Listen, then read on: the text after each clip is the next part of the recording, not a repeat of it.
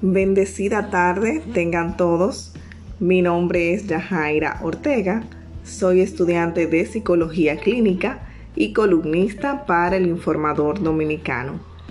En la tarde de hoy quiero compartir con ustedes un artículo el cual escribí para este periódico digital. Se llama Mi relación con el estrés.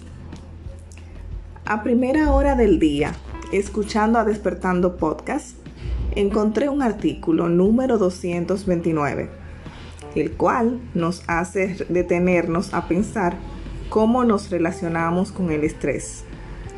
Y es que el estrés no deja de estar presente en nuestra cotidianidad. Sabemos que es el estrés. Es la situación de un individuo o de alguno de sus órganos o aparatos que por exigir de ellos un rendimiento superior al normal, los pone en riesgo de enfermar. El estrés es normal y beneficioso en cierto grado. Es la respuesta natural de nuestro cuerpo cuando percibe algún peligro, amenaza o cambio en su entorno. La reacción natural es entrar en estado de alerta e intentar protegerse por eso es que podemos sentirlo física, mental y emocionalmente. Es necesario identificar esto para no entrar en una batalla con nuestro cuerpo. El estrés nos mantiene en alerta, nos protege de ciertas situaciones y lamentablemente no podemos deshacernos de él. Debemos aprender a relacionarnos con el estrés de una manera sana y evitar prácticas que realizamos que nos llevan a deteriorar nuestra salud. Identificar las situaciones que nos generan estrés y realizar balance de nuestras actividades es el comienzo para crear herramientas beneficiosas que nos ayuden a que el estrés trabaje a nuestro favor, permitiéndonos ser más proactivos.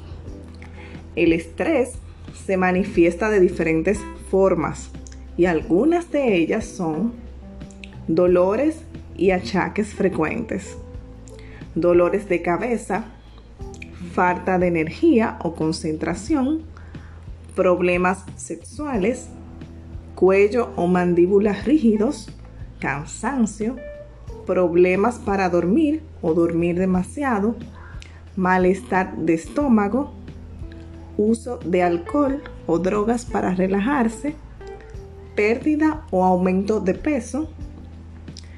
Algunas de las recomendaciones prácticas que nos ayudan a que el estrés se convierta en nuestro aliado son organizar nuestro tiempo y no procrastinar. A veces es bueno aprender a decir no, sobre todo cuando estamos sobrecargados de actividades. No debemos comprometernos ante situaciones que se nos dificulte cumplir. Debemos mejorar nuestras rutinas de sueño.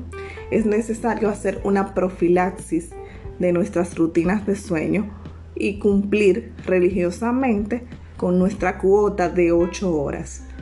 Es lo recomendable. Y sobre todo, trabajar nuestra atención plena. Estar conscientes de nuestro momento presente y ser compasivos con nosotros mismos. No somos robots. En ocasiones fallamos. No logramos alcanzar todas nuestras metas del día y eso es parte de nuestra vida. Disfrutemos cada proceso de nuestras vidas. Los desafíos siempre van a existir mientras estemos en esta tierra. Si disfrutas de este contenido, puedes seguirme a través de mis redes sociales en Instagram como Antologías Psicológicas y en mi canal de YouTube.